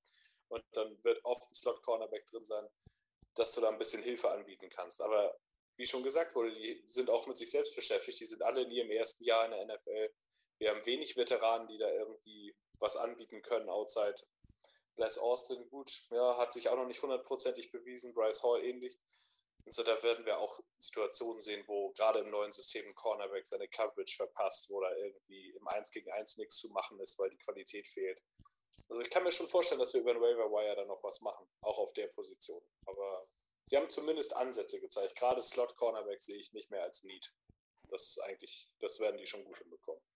Das, das Problem bei Cornerbacks ist, äh, wenn du in die, in die, Nickel gehst zum Beispiel, das ist ähm, macht Sinn, was du äh, erklärst, macht absolut Sinn.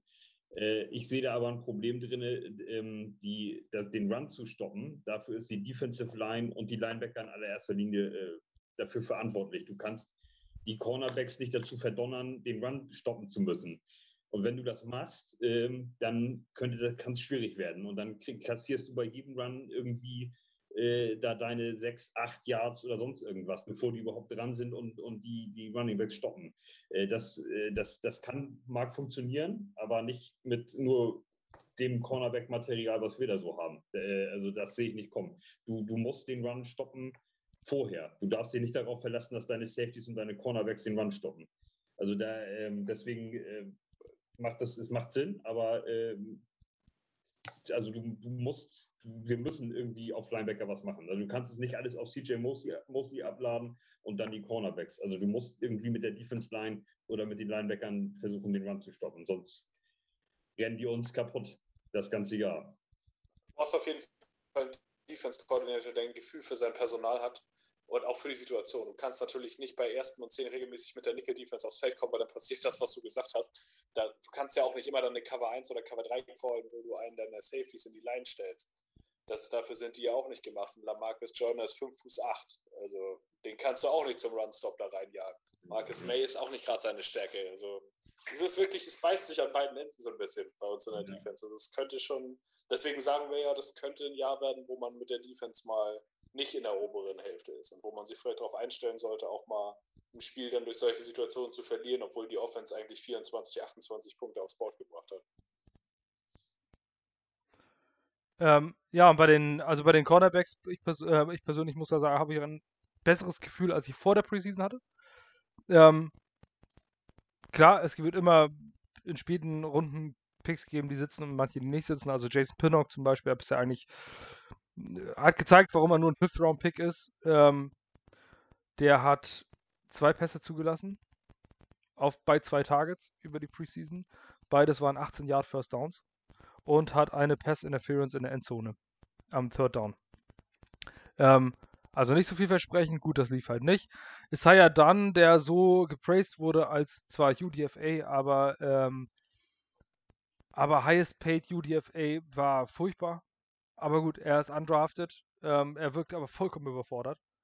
Äh, also einmal komplett weg vom Mann, dann lässt er sich überlaufen und ähm, ist für mich ein Kandidat für Practice Squad. Der sollte es eigentlich nicht in Kader schaffen. Selbst Practice Squad gibt es vielleicht auch noch andere, die man da mal irgendwie gucken könnte. Genau. Da wurde jetzt zum anderen um an Lamar Jackson. Ähm, Ach, der ist auch weg, ja. Genau, der wurde jetzt gecuttet. Ähm, ich gehe davon aus, dass jetzt die Spieler, die jetzt gecuttet werden, in den Practice Squad sollen. Ähm, Oder auch gerade nicht, weil sie so früh dran sind. Kannst ja, aber, aber muss man überlegen, von der Entlassung an sind sie 24 Stunden auf dem Waiver Wire. Vielleicht nutzt man jetzt den taktischen Zeitpunkt, weil die anderen Teams gerade so mit ihrem eigenen Kader und Cutten beschäftigt sind, dass morgen, wenn der Zeitpunkt ist, sie sie dann äh, einfach wieder selbst aufnehmen können. Weil für Lamar Jackson rennt niemand zum Telefon, das glaube ich irgendwie. Nee, das glaube ich auch nicht. Aber dann kannst du ja einfach claimen, wir sind Platz 2 in der Waiver Order. Ähm, also jeden, den die Jaguars nicht haben wollen, den kriegen die Jets. Ja, das ist tatsächlich das ist echt, also das ist fast schon der größte Vorteil an der letzten Saison. Ja, genau. Also da kannst du immer noch ein paar ähm, Hidden Gems kriegen. John Franklin Myers zum Beispiel war so ein Waiver-Pickup nach dem Roster-Cut. Also es gibt auf jeden Fall Spieler, die man dort holen kann und vielleicht mit Glück sogar irgendwo einen Linebacker, der äh, vielleicht eine Starting Role einnehmen kann. Ähm, gut möglich, wenn es irgendwo in einer Deep Linebacker-Gruppe jemand rausfliegt. Ähm, ein richtig gutes Gefühl habe ich bei Brandon Eccles. Brandon Eccles hat eigentlich, was du schon gesagt hast, eigentlich alles bewiesen, was, ähm, was man von einem Rookie möchte. War der Sechstrunden-Pick? Fünfte oder sechste. Ich kriege das immer durcheinander mit Pinnock und dem anderen Carter. Also Pinnock so war Fünftrunden-Pick. Ja. War, glaube ich, sechste. Irgendwie so mit Auf jeden Fall Day 3 Pick. Brandon Eccles hat ähm, wirklich richtig gut gespielt. 34 äh, Coverage Snaps. Davon vier Targets und nur zwei zugelassen. Insgesamt für 12 Yards, null First Downs. Ähm, hat zwar eine 17 Yard Pass Interference gegen die Giants gehabt, aber er hat auch eine Interception, eine richtig schicke Interception und äh, eine Pass Deflection. Ähm, Malte, wenn du dich an die Interception erinnerst, dann weißt du ungefähr, wie schwierig das als Corner ist. Ähm, der Receiver wurde überworfen, der Ball landet auf dem Boden und Eccles springt noch hin, kriegt die Arme drunter in Manier eines Wide Receivers und fängt den Ball. Da musst du den, äh, die Augen die ganze Zeit, obwohl er selber nicht für die Coverage verantwortlich war, beim Quarterback behalten, äh, nicht überreagieren, während der Receiver hochgeht und versuchen, in den Tackle zu gehen, sondern auf deinem Ort stehen zu bleiben und darauf zu spekulieren, dass der Receiver den Ball nicht fängt. Fand ich eine richtig schöne Interception, weil man auch gesehen hat, dass er da den entsprechenden Football-Instinkt hat und mitdenkt. Und nicht einfach nur an seinem Mann klebt mit den Augen. Du weißt wahrscheinlich auch, es gibt Coaches, die sagen, geh auf den Mann und es gibt Coaches, die sagen, geh auf den Ball. Was hast du lieber gemacht? Äh, Ballhawk. Ich war immer Ballhawk. Das, ja, und äh, ja, das, äh, das hat den Nachteil, dass dir halt auch mal dass du auch mal ein böses Ding äh, zulässt, ne? dass wenn du nämlich nur mit den Augen auf den Ball klebst, äh, dann kann es auch mal passieren, dass so ein Receiver so drei Yards wegsteht von dir auf einmal und äh, du kriegst den Ball nicht und dann hast du natürlich gleich als Safety hast dann gleich so eine 20-Yard-Bombe zugelassen. Ähm, ja, das ist auch, das ist auch, das ist auch Right Field Busty. Ähm, wenn ich draußen stand, auch beim Baseball, äh, ähnlich wie beim Football, wenn ich versuche, einen Ball zu fangen Dann bin ich mir sicher, dass ich das Ding habe. Und danach, wenn jemand sein Handy gezückt hat, dann ist es auf jeden Fall ein Highlight-Pannen-Video bei YouTube. Also ich kann die Bälle überhaupt nicht einstellen. Ich war, äh, ich war ein Tackler, also ich war jemand, der immer auf den Mann gegangen ist, teilweise zu früh und dadurch mal eine Penalty geholt hat, aber ähm, ich habe mir versucht, sobald der am Catchpoint ist, äh, ihm einfach nur die Gräten, äh, die Gräten wegzuhauen. Und äh, das hat auch oft funktioniert, dass derjenige den Ball da verloren hat. Hat man zwar keine Pass Deflection, keine Statistik eigentlich auf dem Zettel, aber es hat mega Laune gemacht. Aber auf jeden Fall äh, gehört viel dazu, die Augen am Ball und auf dem Quarterback zu haben und gleichzeitig noch den Mann im Auge zu behalten. Das ist anspruchsvoller. Ja, also Brandon Eccles, äh, vielversprechend. Ob er Fulltime-Starter wird, weiß ich jetzt nicht. Ähm, Michael Carter Nummer 2, also der Defensive Back Michael Carter, ähm, ist eher ein ähm, Slot-Corner, so wie äh, Per das auch gesagt hat. Da haben wir, glaube ich, zwei ganz gute und wissen, warum Brian Poole nicht resigned wurde. Ähm, Bless Austin hat eigentlich nichts gezeigt. Für einen Corner ist das auch nicht unbedingt schlecht, aber bei dem ist halt, der kann richtig gut mal sein, aber der kann auch richtig scheiße sein. Also das ja. wird man echt sehen müssen, je nach Woche. Das kann sich echt, das kann ganz schön variieren bei ihm. Das hatten wir ja nach der ersten Saison, dachten wir auch, da haben wir einen gefunden. Und nach der zweiten Saison war dann eher so, lieber nicht. Also, wird eine Wundertüte. Also ja. ich habe ich habe bei dem noch einen kleinen grünen Haken, weil er halt schon jetzt äh, ein bisschen NFL-Erfahrung hat und ein bisschen das Team kennt und so. Also das ist vielleicht ein kleiner Vorteil für ihn, dass er halt eben jetzt kein Rookie ist. So. Deswegen würde ich den vielleicht tatsächlich lieber behalten und mit dem es nochmal probieren. Der wird auch nicht gecuttet. Der ist nominell Starter. Der wird auch starten zu Saisonbeginn. Ja, läuft. Das, Bless Ost das ist die Frage. Hat, hat 16 Snaps gespielt, obwohl er gesund war. Das zeigt schon, dass sie ihn als Starter einschätzen ähm, weil sie ihn kaum auf den Platz geschickt haben. Da hat er aber auch nur einen von zwei, äh, bei zwei Targets nur einen Pass äh, zugelassen für 10 Yards und einen First Down. Und Bryce Hall hat bei 32 Coverage Snaps drei von vier Pässen ähm, fangen lassen für 18 Yards und zwei First Downs. Das ist jetzt nichts Dramatisches. Ähm, das sind vernünftige Zahlen. Äh, du wirst immer Catches zulassen als Corner, das liegt in der Natur der Sache. Ähm, der Quarterback wirft mal nicht zu dir, sondern zu deinem Gegner. Und äh, du kannst nicht immer alles verhindern. Aber die Zahlen sind okay. Also wir werden mit Sicherheit nicht das Cornerback-Play der Seahawks 2012 sehen ähm, bei den Jets, aber wir werden jetzt auch nicht äh, komplett baden gehen, glaube ich. Nicht jede Woche zumindest. Ich sag mal so, wenn die Cornerback oder Coverage äh, am Ende Platz 26, 25 ist, wäre ich zufrieden.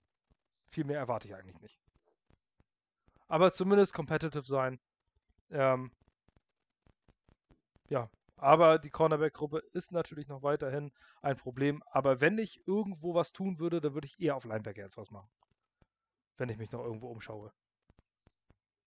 Ja, das ist, interessant. Das ist akuter im Moment auf jeden Fall, ja. Weil man muss ja auch immer überlegen, wenn man einen holt, muss man noch einen mehr rausschmeißen. Ähm, das machen die auch nicht so gerne, weil sie die äh, Spieler jetzt alle im Trainingscamp gesehen haben, kennen, wissen, was sie entwickeln können, was sie wegcoachen können, was sie noch machen können mit denen, bevor man irgendjemanden externen holt. Das ist nicht Madden. Äh, das vergessen auch manche, wo man sich einfach einen holt und äh, der hat dann eine höhere Overall und dann ist das Team besser. So läuft das nicht. Ähm, also Waiver Wire, vielleicht so als Abschluss noch, was schätzt ihr ein, wie viele über Waiver Wire, wie viele externe noch geholt werden? Anzahl ungefähr? Man schätzt immer zu hoch. Ich weiß noch, dass ich vor ein paar Jahren mal gedacht habe, vier, fünf und dann hat McKagan, glaube ich, gar keinen geholt oder so. Das, also zwei vielleicht. Ich meine, es besteht halt immer die Möglichkeit, dadurch, dass wir jetzt ein Offensiv- und Defensivsystem haben, das durch die ganze Liga verbreitet ist, durch den Shanahan Coaching Tree, dass gerade wenn bei den 49ers einer geht, den die schon kennen, wo die schon wissen, der passt in die und die Rolle, den können wir da gebrauchen und da wissen wir schon, was wir haben.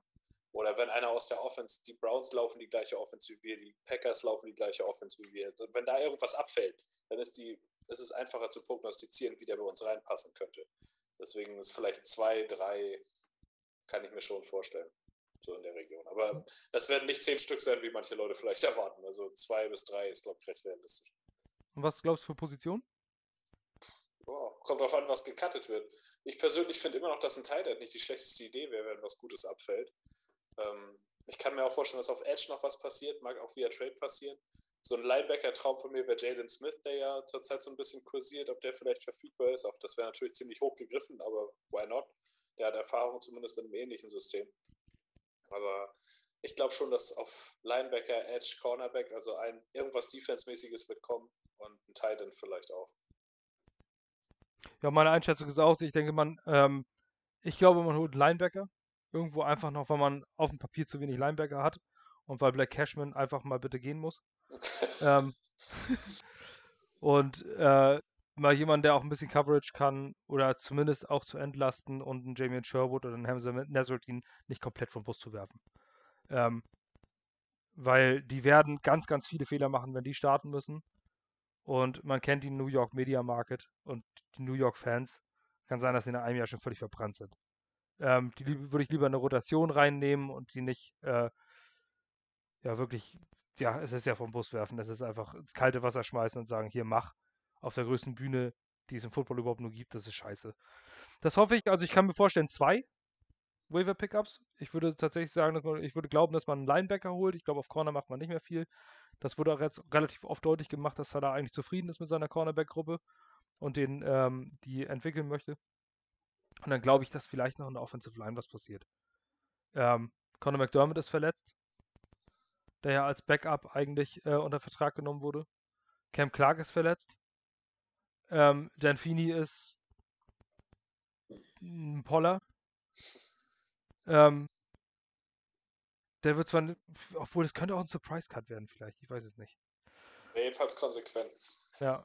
Ähm, auf jeden Fall kann ich mir vorstellen, dass da noch was gemacht wird, weil äh, mit Tackle hat man natürlich eine Möglichkeit, aber ähm, Chuma Edoga bringt es ja auch nicht. Der soll angeblich auch auf IA kommen, direkt nach dem Cut. Ja. So also, er in drei, vier Wochen erst wieder da ist. Man so. hat auch einige Verletzungen, in Interior hat man nichts mehr. Ja. Alex Lewis ist retired. Also man hat da schon ordentlich Federn gelassen gleich in der Preseason. Ich glaube, dass man dann noch äh, den besten verfügbaren äh, Interior Offensive Lineman versucht zu claimen. Und den wird man auch kriegen, wenn Jacksonville ihn nicht haben will. Haben wir schon erwähnt. Zumindest einen, der ein bisschen Zone-Blocking-Erfahrung hat. Irgendwas wird da bestimmt abfallen Genau. bei einem der vielen Teams. Also du kannst, man kann sich eigentlich nahezu den besten äh, entlassenen Lineman des Roster-Cuts äh, krallen. Und das sollte man noch tun. Ja. Malte, was glaubst du? Äh, ich kann mich, also Linebacker natürlich nur anschließen. Ich würde es feiern, falls es noch irgendwie ein Defensive End wird oder so jemand, aber ähm, da bin ich jetzt, also da bin ich auch versucht zu sagen, mit dem zweiten Lawson probieren wir es erstmal, ob das ähm, dann so läuft. Äh, ich bin irgendwie O-Line, klar, da, da kann man immer, O-Line ist immer gut. Also O-Line kannst du immer. Also wenn du eine starke O-Line hast und da kommt, da kommt einer über einen Waiver rein oder du hast die Möglichkeit, den irgendwie zu ziehen, dann, dann kannst du den holen. Das O-Line machst du nie was verkehrt. Das finde ich, äh, ich echt plausibel. Äh, und ich bin irgendwie total lost. Das liegt allerdings auch an meiner Vergangenheit auf der Strong Safety Position. Da weiß ich überhaupt nicht, was ich davon halten soll. Ob wir da, ob das funktioniert, ob wir da irgendwie äh, gut aussehen oder auch nicht. Ähm, und da, also das ist abhängig davon, total abhängig davon, wer irgendwo rausfliegt.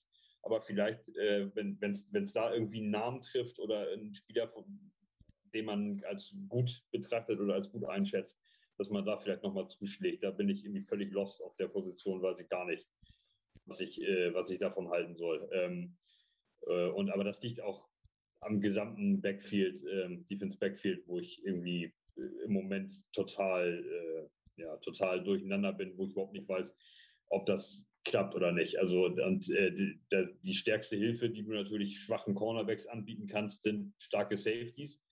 Und da haben wir dann halt nur May. Und jetzt lass den mal in Woche 1 was passieren, dann sehen wir da irgendwie völlig alt aus da hinten.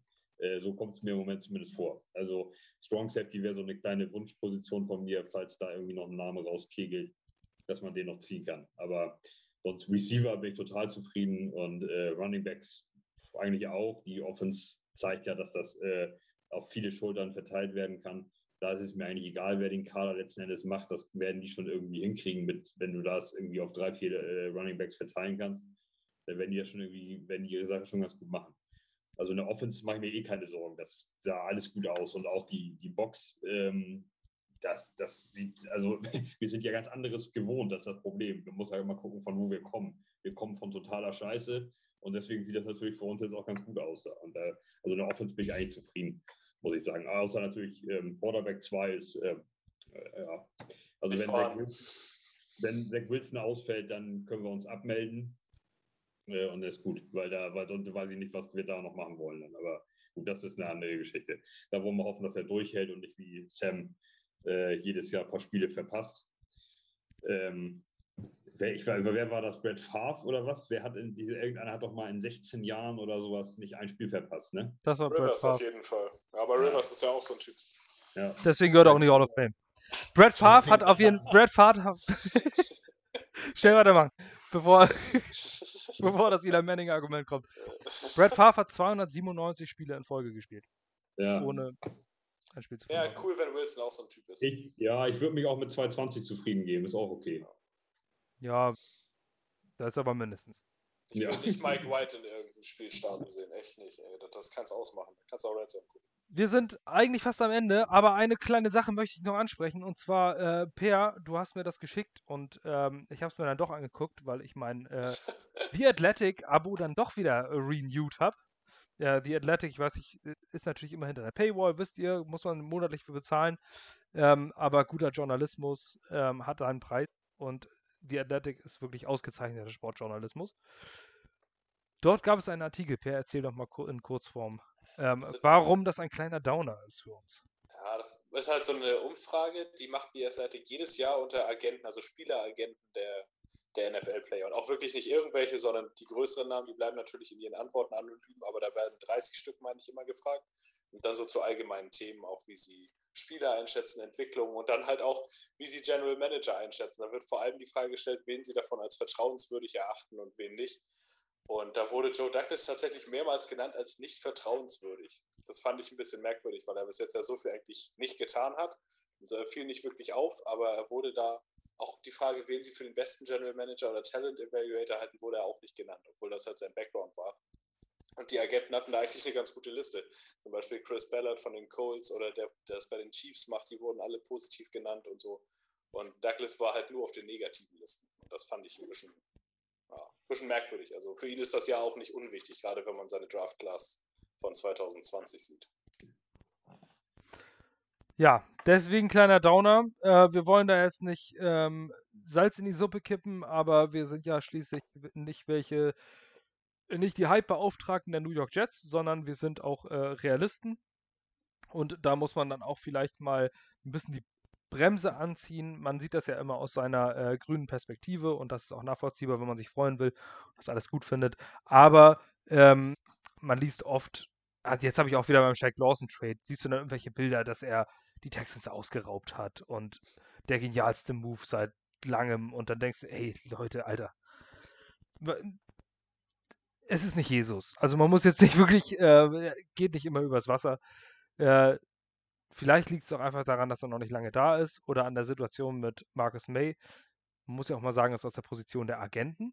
Und wenn du dort einen General Manager hast, der keinen Bock hat, deinen, Agent, deinen äh, Klienten zu bezahlen, ähm, dann zeigst du auch irgendwann mal den großen Mittelfinger in seine Richtung. Ähm, mit Marcus May und Joe Douglas ist ja gerade nicht als, Spen äh, als jemand bekannt, der die Spendierhosen anhat. Ähm, ja, Aber nur, also nur um das in Kontext zu setzen und einmal für euch zur Info ist es einfach nur, Joe Douglas ist, äh, viele sagen ja immer so angesehen überall. Äh, nee, das ist er eben noch nicht. Vielleicht muss er sich auch einfach noch seine Sporen verdienen, aber er gehört nicht zur oberen Hälfte der General Manager Stand jetzt. Aber den Eindruck macht er ja gar nicht auf mich. Also, also finde ich nicht. Also wenn ich ihn mal sehe in Interviews oder so, er macht überhaupt nicht den Eindruck auf mich, als dass er irgendwie nicht beliebt ist oder so. Also äh, Ne, es geht auch, ne, das muss man in Kontext setzen. Das heißt Ja, nicht, dass er nicht beliebt Spielern, ist. Ne? Die er nicht bezahlt. Es ist halt so, da stand vor allem drin, er sagt etwas zu einem Agenten und macht dann etwas anderes. Damit kann ich mir zum Beispiel sehr gut vorstellen, dass das der Agent von Jamal Adams war, der gesagt bekommen hat, wir machen das schon mit dem Vertrag und dann wurde er weggetradet. So muss man das sehen. Das sieht ein Agent natürlich nicht gern. Bei Marcus May zeichnet sich jetzt ein Szenario ab, wo der vielleicht zwei Jahre am Stück unter dem Franchise-Tag spielt. Und da denkst du als Agent natürlich auch, ja, ich kann nichts dagegen machen, aber zumindest kann ich dem GM halt irgendwo einen reingeigen, wenn ich schon nichts gegen die Situation tun kann. Der Agent von Jameson Crowder wird auch angepisst sein, wegen dem Ja. Paycut. Und äh, der Agent von Marcus May wird auch sagen, leck mich doch, Alter. Ja. Also, es gibt schon durchaus Gründe, dass Agenten Joe Douglas nicht mögen. Da, das ist, auf der einen Seite kann man sagen, ja, aber er hat ja wenigstens seine klare Linie, das ist auch durchaus was Positives, würde ich auch nicht schlecht reden. Auf der anderen Seite kann das natürlich auch schädlich sein für zukünftige Free Agents, die an Land zu ziehen. Wenn er gut Aber- draftet, ist das wurscht. Also soll er sich ein bisschen Mühe geben mit seinen Drafts und dann Genau, soll er, in ein paar Jahren kein Mensch mehr drüber. genau, soll er vernünftig draften, denn in der Free Agency gewinnt man ohnehin nicht viel. Wenn man überlegt, unsere biggest äh, Free Agency Edition wird zwar dieses Jahr gar nicht für uns spielen. Also ähm, in der Free Agency, das ist, wird immer, ist immer overrated. Ich weiß doch, die Packers, als sie über Jahre immer in Championship Games standen und den Super Bowl gewonnen haben, die haben, glaube ich, mit 95% des Kaders selbst gedraftet gespielt. Also so gewinnt man in der NFL und nicht mit großen Namen, die man geholt hat. Lieben Gruß an New England. Ähm, die haben es ja dieses versucht. Werden wir mal schauen, wie sich das auszahlt. Ich möchte jetzt aber hier beenden. Es sei denn, jemand von euch hat noch Schlussworte. Wird Zeit, dass die Saison losgeht. Ja. Bessere Schlussworte kann man nicht finden, oder? Ich bin nämlich auch, ich freue mich einfach äh, mega drauf. Und ich freue mich auch so richtig, dass die Jets einfach noch kein sexy Team sind und äh, nicht ständig in der Primetime spielen. Ja, Also ein amerikanisches einziges Spiel, Primetime. ne? Ein Nee. einziges Spiel. Am Donnerstag gegen die Broncos oder so. Ansonsten 17 Spiele mal Genau. um 19 Uhr. Und ansonsten können wir immer in aller Ruhe Jets gucken und das finde ich äh, großartig. Und deswegen ähm, bin ich auch noch so froh, dass wir noch ein Nischenteam, noch ein Nischenteam sind. Vielleicht sehen wir uns am Ende des Jahres plötzlich äh, in voller Begeisterung und äh, so richtig freudig äh, nach dem Coaching Change und nicht wie letztes Jahr nach einem Jahr nach dem Coaching Change. Vielleicht sieht dieses Jahr alles anders aus. Aber auch das werden wir nochmal analysieren. Wir werden für euch noch einen Podcast äh, anbieten vor, vor Beginn der Saison. Ob es nächste Woche noch eingeben wird, das wissen wir noch nicht. Das müssen wir nochmal absprechen. Oder ob der nächste Podcast ähm, das Crossover sein wird. Äh, wir versuchen nochmal bei German Raw anzufragen, den Panthers-Fans aus Deutschland. Wir haben eine ganz gute Beziehung zu, ähm, dass wir uns mit denen nochmal unterhalten über das erste Spiel. Was ja auch ein spannendes Matchup wird gegen Sam Darnold. Sam Darnold gegen Zach Wilson. Ähm, ja, das wird spannend. Sehr, sehr spannend. Aber da wollen wir dann äh, drüber sprechen. Bis dahin folgt uns auf Twitter, at GGG-Redaktion, ähm, auf Facebook über unsere Facebook-Seite Gangry Germany. Insbesondere setzt ähm, bitte unsere Website in eure Favoriten, wenn euch das interessiert. Wir schreiben ähm, nahezu täglich, manchmal, ähm, manchmal auch nur drei, alle drei, vier Tage in der Saison wird es wieder äh, eine höhere Frequenz sein. News, auch Previews und Reviews zu den Schrei äh, Spielen geben, bieten wir euch neben dem Podcast auch schriftlich an und dazu noch kleinere in informative Stories. gangregermany.com, klickt einfach mal rein und folgt uns dort gerne. Das war's. Es gibt auch eine Instagram-Seite übrigens auch. Genau, Instagram, dieses Medium, das ich nicht kenne, weil ich schon äh, fast 40 bin. Aber ja, das gibt's auch. TikTok gibt's ja. Äh, nee, TikTok haben wir nicht. Ne?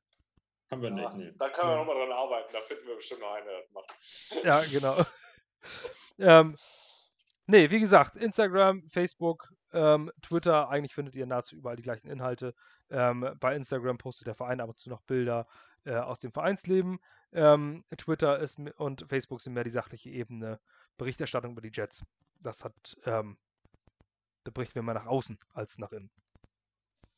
Von daher, wenn ihr uns beitreten wollt, bei Facebook gibt es eine Gruppe. Oder schreibt ggg.vorstand.gmx.de, wenn ihr den, äh, Infos über den Verein haben wollt. Danke fürs Mitmachen. Danke fürs Zuhören. Danke, dass ihr uns treu bleibt. Und auf eine erfolgreiche Saison. Ciao. Up.